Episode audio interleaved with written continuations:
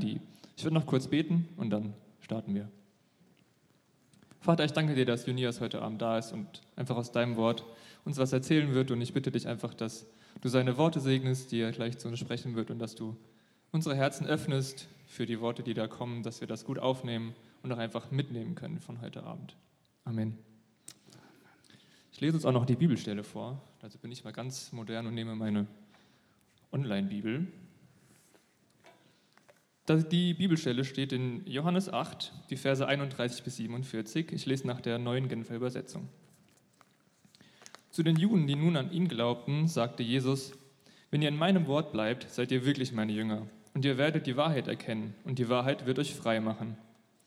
Wir sind Nachkommen Abrahams, entgegneten sie. Wir haben nie jemand als Sklaven gedient. Wie kannst du da sagen, ihr müsst frei werden? Jesus antwortete, ich sage euch, jeder, der sündigt, ist ein Sklave der Sünde. Ein Sklave der Sünde gehört nur vorübergehend zur Familie, ein Sohn dagegen für immer. Nur wenn der Sohn euch frei macht, seid ihr wirklich frei.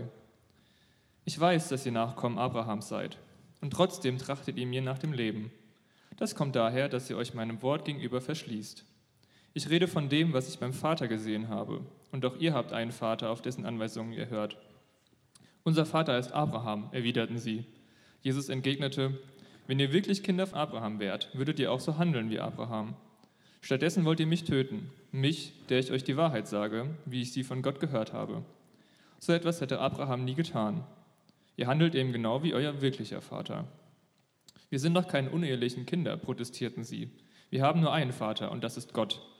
Jesus erwiderte, wenn Gott euer Vater wäre, würdet ihr mich lieben. Denn von Gott bin ich zu euch gekommen, nicht im eigenen Auftrag. Gott ist es, der mich gesandt hat. Aber ich kann euch sagen, warum mein Reden für euch unverständlich ist und wie es kommt, dass ihr gar nicht fähig seid, auf mein Wort zu hören. Ihr stammt vom Teufel, der ist euer Vater. Und was euer Vater wünscht, das führt ihr bereitwillig aus. Er war von Anfang an ein Mörder und stand nie auf dem Boden der Wahrheit, weil es ihm, in ihm keine Wahrheit gibt. Wenn er lügt, redet er so, wie es seinem ureigensten Wesen entspricht, denn er ist ein Lügner, ja, er ist der Vater der Lüge. Ich aber sage die Wahrheit. Und gerade das ist der Grund, weshalb ihr nicht, mir nicht glaubt. Wer von euch kann behaupten, ich hätte je eine Sünde begangen? Wenn ich aber die Wahrheit sage, warum glaubt ihr mir dann nicht? Wer von Gott stammt, hört auf das, was Gott sagt. Ihr hört deshalb nicht darauf, weil ihr nicht von Gott stammt. Ja, Flo, vielen Dank. Das ist ein krasser Text, oder? ihr seid Kinder des Teufels. Äh, also krasser Text. Vor, vor, ein paar Wochen äh, schrieb mich Sigi an, ey Junias, hast du noch dem Schirm, 15.3. satt? Und ich schrieb zurück, wenn du 14.3. meinst, ja, steht im Kalender. Habe ihm dann so gleichzeitig ein paar Themen mitgeschickt, über die ich predigen könnte. Und er sagt so, nee, nee, so einfach ist das nicht. Wir haben, wir haben einen Text für dich. Johannes 8, 31 die, und, und, und folgende Verse. Und ähm, sag ich, gut, okay, äh, habe ich mich durchgelesen und mir hat die Schuhe, die Socken von den Schuhen ausgezogen. Also ey, krasser, krasser Text, ja, ähm, der hier, der hier äh, den ihr mir heute gegeben habt. Aber das ist ja für euch der Vorteil, ja. Hier, wenn ihr regelmäßig zum Satt kommt, dann bekommt ihr äh, auch mal diese schwierigen Texte vorgesetzt. Und genau, den wollen wir uns heute Abend anschauen. Und ich bin voll davon überzeugt. Ähm, es steckt ja Wahrheit drin. Jesus hat gesagt, die Wahrheit wird euch frei machen. Und ähm, das wünsche ich mir, dass wirklich heute die, die, die Wahrheit durchkommt und, und, und ihr Freiheit erlebt. Aber Wahrheit kann ja manchmal echt verletzend sein, oder? Also ich habe ähm, im Ruhrgebiet, wo ich herkomme, ich komme aus Dortmund, ähm, da haben wir auch so einen, so einen Jugendgottesdienst, Input im Pod heißt der. Und ähm, da war, ich, da war ich lange Jahre so im Leitungsteam und habe das verantwortlich mitgeleitet. Und ähm, genau, das war auch in den Räumen, ähm, wo ich früher in der Gemeinde war.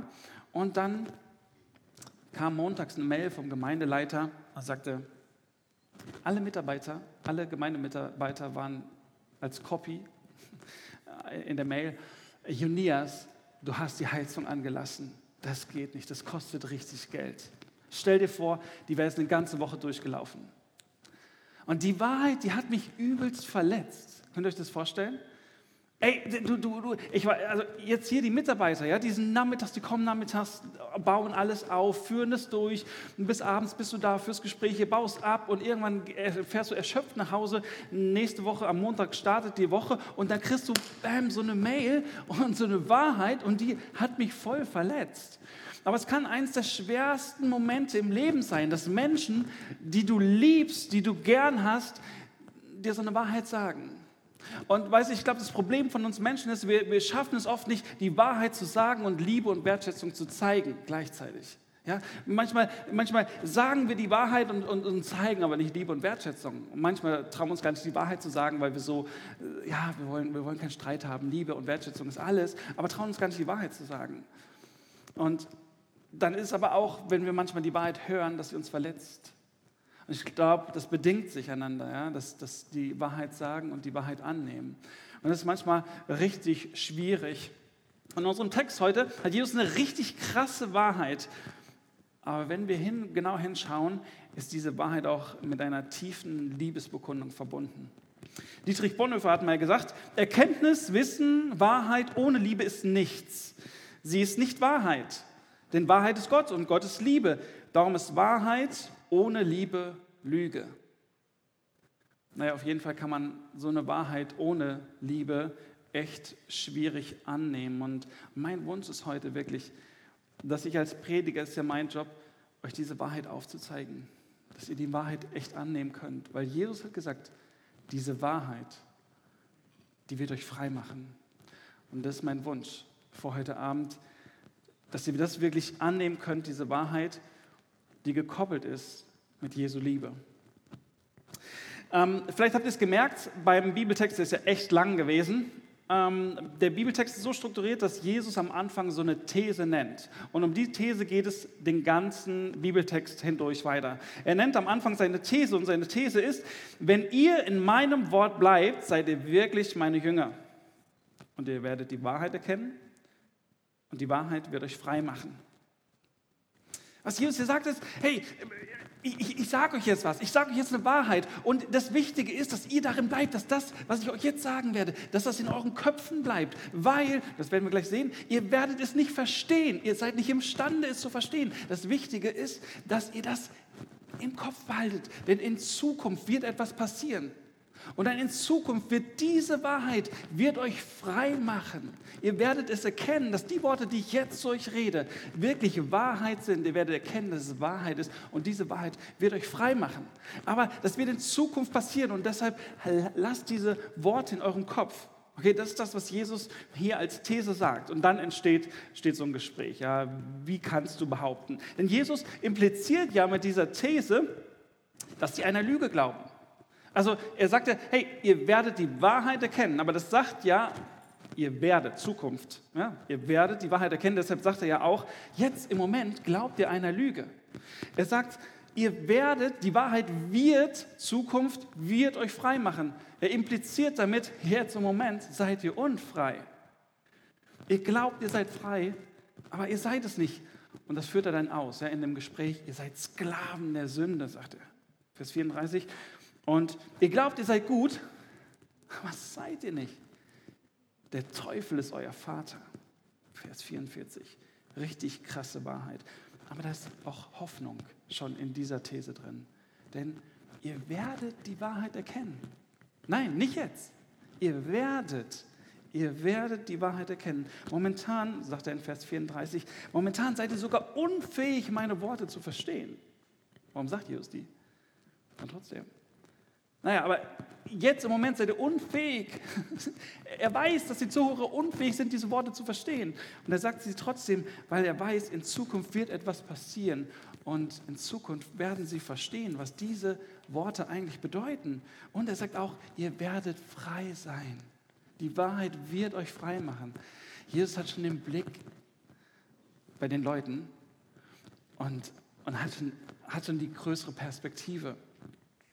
Wir werden später nochmal auf diese These zurückkommen und warum sie bedeutet, warum, das, warum er in, in der Situation von der Zukunft spricht. Aber erst wollen wir uns Gedanken darüber machen, worin besteht denn überhaupt jetzt diese, diese Unfreiheit? Also er sagt ja zu seinen Zuhörern, ihr seid Sklaven der Sünde. Ihr seid Sklaven der Sünde. Also was sind, was sind Sklaven? Sklaven sind keine, keine Arbeitnehmer, ne?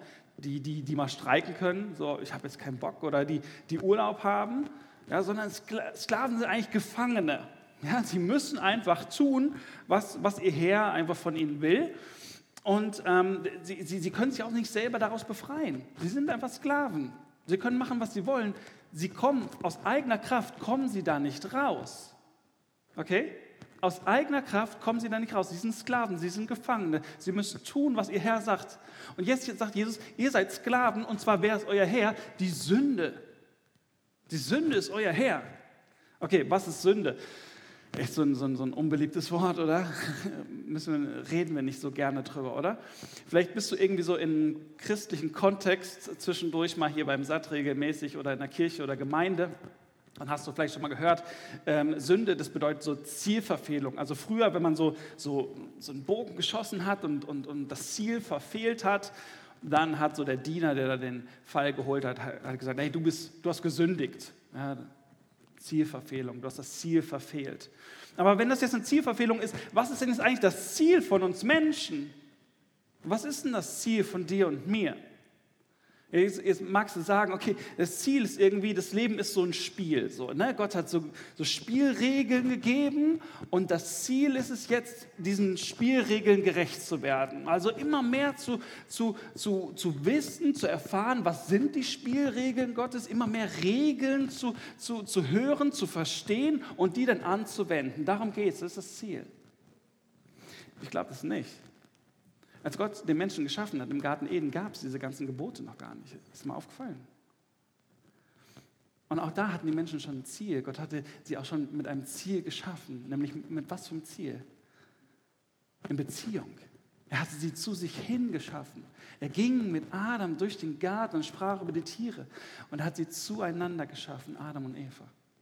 Der Mensch hat das Ziel, Beziehung zu leben. Beziehung zu Gott, und die Beziehung zum Nächsten, zum Mitmenschen.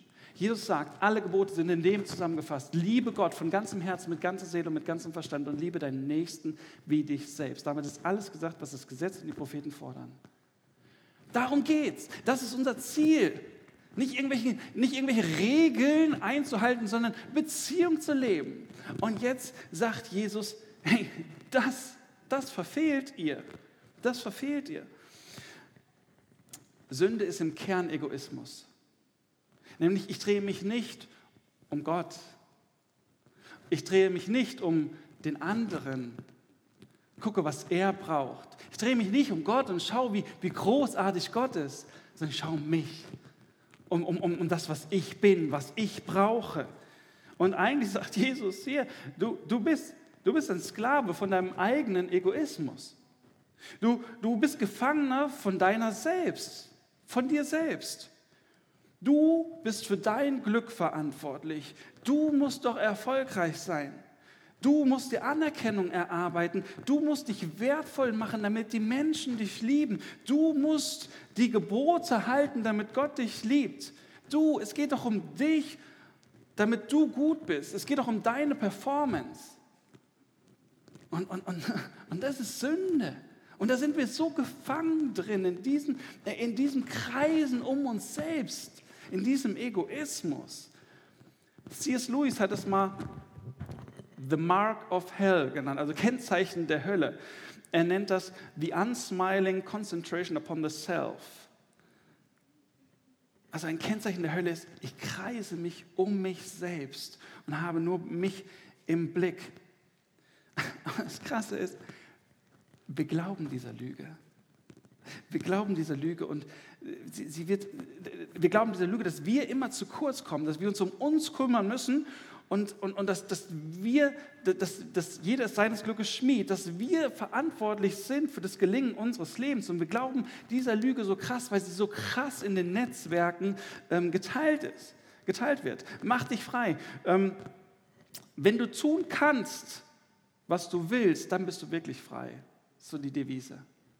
Ich weiß nicht, wer von euch, ähm, ich hoffe, ihr seid ein bisschen bei YouTube unterwegs, wer von euch kennt Finn Kliman? Einmal Hand doch. Jawohl. Ich dachte hier im Westerwald, die Männer, die, die, die kennen den. Finn Kliman, also so ein Stück weit mein Held. Ne? Also das ist, ähm, der ist Hobbyhandwerker, der ist Musiker, der ist Unternehmer, der ist Künstler. So echt so ein krasses Allround-Talent. So, so richtig krasser Typ. Ne? Und der hat 2018 hat er eine Single, äh, nein, ein Album rausgebracht, so alles komplett selber. Und weiß nicht, die ist durch die Decke ge geschossen und hat irgendwie, ist von 0 auf 100 gegangen und ähm, ja, hat dann darüber noch einen Film gedreht und, und genau, übelst erfolgreicher Mensch. Und ich hätte euch gerne einen Ausschnitt gezeigt, das geht nicht. Und dann sagt er in, in der Werbung für diesen Film, dieser blöde Spruch, du kannst alles werden, du kannst alles machen, der ist komplett wahr, der ist das Wichtigste, was es gibt. Dieser blöde Spruch, du kannst alles machen, du kannst alles werden, es kommt nur auf dich an. Streng dich an, werf dich rein, investier alles. Du bist deines Glückes Schmied. Es kommt auf dich an. Investier alles in deinem Leben. Folge deinen Träumen. Und es kommt einfach nur auf dich an. Nicht auf irgendwelche anderen, nicht auf glückliche Umstände, sondern es kommt auf dich an. Hau rein und dann erreichst du deine Träume. Es ist alles möglich. Und er sagt, das ist das Wahre. Das ist wirklich wahr, dieser Spruch. Was er auch sagt ist, in Interviews sagt er das öfter, ich habe keine Freunde. Ich habe nur Geschäftspartner. Alle meine, Freund alle meine Freundschaften habe ich vernachlässigt. Ich habe keine Freunde. Er opfert alles komplett, seine Gesundheit, seine Freundschaften, er opfert alles für diesen Erfolg. Und in diesem bekannten Song von ihm sagt er auch, ich gebe alles, was ich habe, für alles, was ich will. Ich will eine ganze Menge, also gebe ich ganz schön viel. Und er sagt, es kommt auf mich an. Wenn ich alles reinwerfe, dann kann ich auch alles erreichen, was ich will. Und, und das Krasse ist so, du brauchst gar nicht nur bei ihm zu gucken, das sind alle möglichen Leute irgendwie, die das, die das in, den, in, den, in den Netzwerken teilen. Ähm, hey, es kommt nur auf dich an. Das sind gerade diese, diese besonderen Leute, die es voll erreicht haben, die das sagen. Also weiß nicht, ähm, wer mich kennt, irgendwie, ich, ich folge so auch JP Performance, das ist so ein Tuner aus Dortmund. Und der hat das auch gesagt, hey, die, die Welt steht euch offen. Er ist mega erfolgreich, ja. Und, und, und haut euch rein, das, das, ihr seid die Grenze. Ja, wenn du reinhaust, dann kannst du alles erreichen. Es dreht die ganze Zeit um sich selbst, die ganze Zeit um sich selbst. Aber warum sagen das genau diese erfolgreichen Leute? Weil das doch ihren Erfolg noch größer macht. Nein, es sind nicht glückliche Umstände, die sie dahin gebracht haben. Nein, sie alleine sind für den Erfolg verantwortlich und das hebt sie ja noch viel höher. Aber die tausend gescheiterten Personen, die, die, diese cringen Personen, die in irgendwelchen Memes auftauchen, über die sich alle lustig machen, die es versucht haben, über die redet keiner.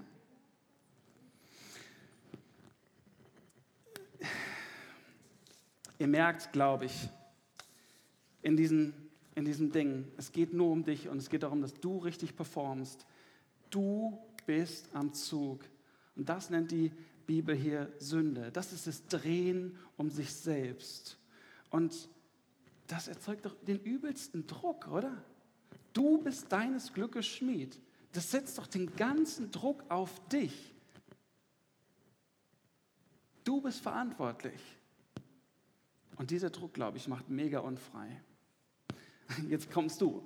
Das Blöde jetzt am Predigen ist ja so, ihr, ihr schweigt, ich rede. Ne? Also was, was, was ja sein könnte, du, du sitzt da und sagst, ah, Junias, jetzt kommst du, pass auf. Jetzt kommen die, die Ideen Gottes, die Gebote Gottes. Aber Junias, jetzt mal ganz im Ernst. Wenn, wenn, wenn, wenn, wenn ich jetzt das tun muss, was dieser Gott von mir fordert, dann bin ich doch genauso unfrei. Also wenn, wenn dann Gott ist, der jetzt, sagen, der jetzt sagt, was ich tun muss, damit mein Leben gelingt, dann, dann, dann, bin, ich doch, dann bin ich doch genauso unfrei, oder? Ja, ich gebe dir, geb dir recht. Ich gebe dir recht. Wenn auf einmal ein Gott kommt, der sagt, nee, das, was du willst, das, was du, was du willst, das zählt nicht. Meine Gebote sind richtig, tu das. Und dein Herz will eigentlich was anderes. Dein Herz sehnt sich nach Dingen und da kommt ein Gott, der sagt, nein, tu das nicht, du musst das und das tun. Natürlich schränkt mich das ein, oder? Natürlich macht mich das unfrei, oder? Und weißt du, viele Menschen, viele Christen verstehen Predigten so, die kommen zum Satt, die gehen in eine Kirche, in eine Gemeinde und sagen zum Prediger, komm, erklär mir die Regeln Gottes, erklär sie mir. Ja? Und dann, wenn eine Predigt richtig gut ist, dann kommen auch noch Handlungsanforderungen, also Handlungsanweisungen. Dann gibt es noch so Tipps, wie kann ich die Regeln Gottes am besten umsetzen. Okay? Mein Herz sehnt sich eigentlich danach, das zu tun, aber da ist ein Gott, der sagt, nein, tu das. Und jetzt kommt ein Prediger, der hilft mir noch, das Richtige zu tun. Aber jetzt mal ganz im Ernst, das ist doch genauso unfrei. Weil ich tue nicht das, was ich will.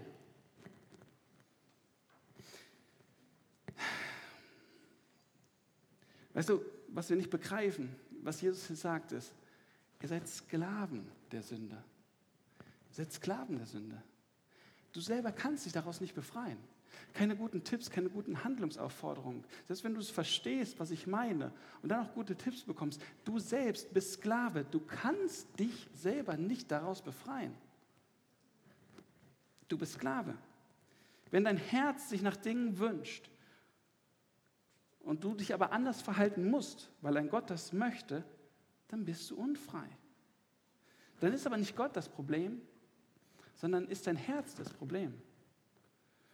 Und weißt du, deshalb will Gott dein Herz verändern, bevor er deine Hand verändert. Zuerst möchte Gott ins Herz rein, bevor er deine Hand verändert.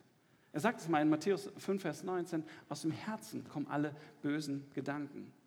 Er möchte als erstes dein Herz verändern und nicht als erstes deine Hand. Und deshalb ist das Evangelium keine Handlungsaufforderung, sondern das Evangelium ist eine Nachricht.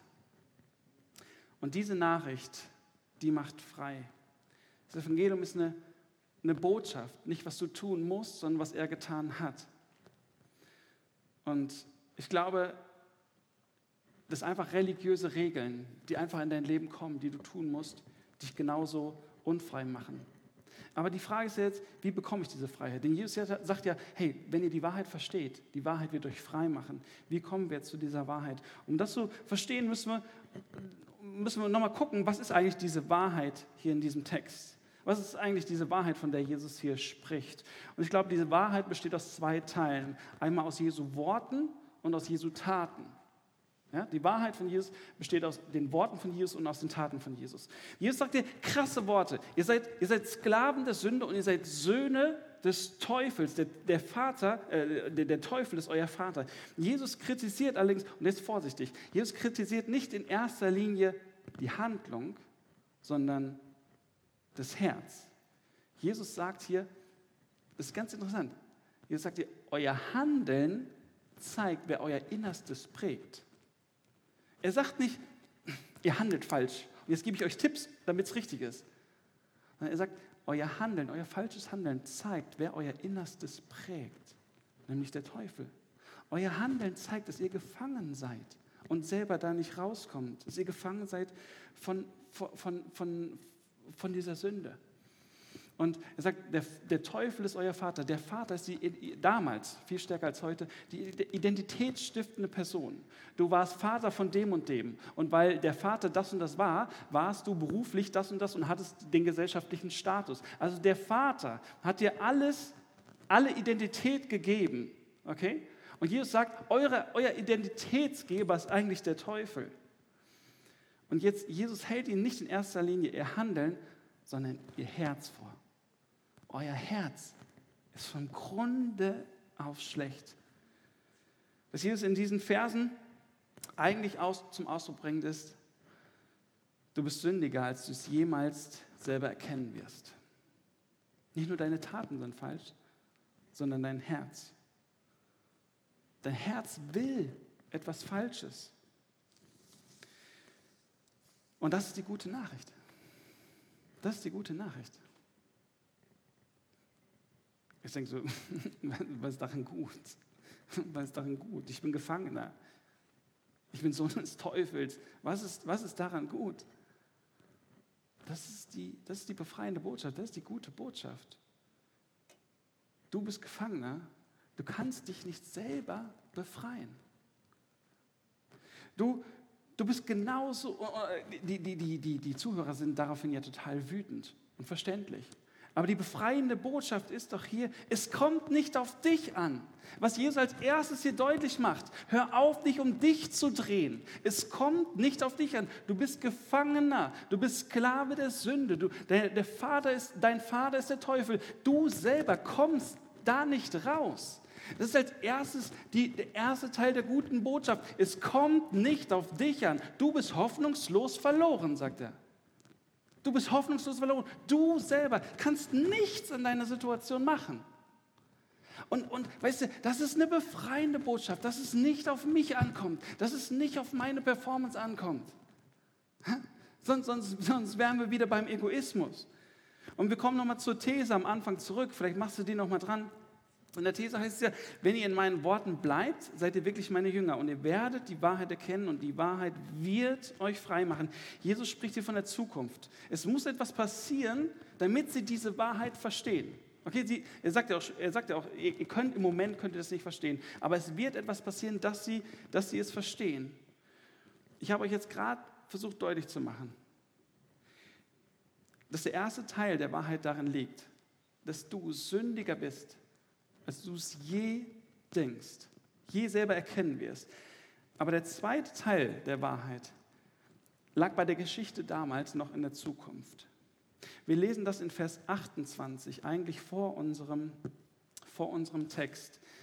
Da lesen wir in Vers 28, deshalb sagt er zu ihnen, dann, wenn ihr den Menschensohn, also damit meint er sich selbst, dann, wenn ihr mich erhöht habt, werdet ihr mich als den erkennen, der ich bin. Und werdet erkennen, dass ich nichts von mir aus tue, sondern das sage, was mich der Vater gelehrt hat. Da muss etwas kommen. Und ihr wisst doch noch was. Denkt an Dietrich Bonhoeffer. Die Wahrheit, da muss jetzt die Liebe kommen. Sie begreifen auf einmal später, als er gestorben war, das war tatsächlich der Sohn Gottes. Sie begreifen auf einmal, der Unschuldige starb für die Schuldigen. Der Gerechte starb für die Ungerechten. Gott selbst starb für die Menschen. Jesus sagte mit Worten, dass sie sündiger sind, als sie es je selbst erkennen werden. Und er zeigte ihnen mit Taten, dass sie mehr geliebt sind, als sie je zu hoffen gewagt haben. Er sagte ihnen diese Wahrheit und er wusste, dass sie im Moment das noch nicht verstehen werden. Aber wenn sie erleben, wenn sie die Liebe erleben, die er tun wird, dann werden sie, wenn sie das, diese Liebe erleben, dann werden sie auf einmal die Wahrheit erkennen. Dass sie im Grunde genommen komplett, komplett verloren sind. Dass da nichts Gutes ist. Und dass, es, dass sie selber nicht da rauskommen. Aber dass da jemand ist, der voller Liebe ist und der sie, der imstande ist, der, der, der, der fähig ist, sie da rauszuholen. Später haben sie es gemerkt, nachdem sie ihn gekreuzigt haben. Zu dieser Wahrheit mussten Taten der Liebe kommen. Wenn wir verstanden haben, wie zerstörerisch Sünde ist, wenn wir verstanden haben, wie hoffnungslos verloren wir sind, und dass wir selber mit guten Taten, mit guten Predigten, mit guten Handlungsaufforderungen selber nicht da rauskommen.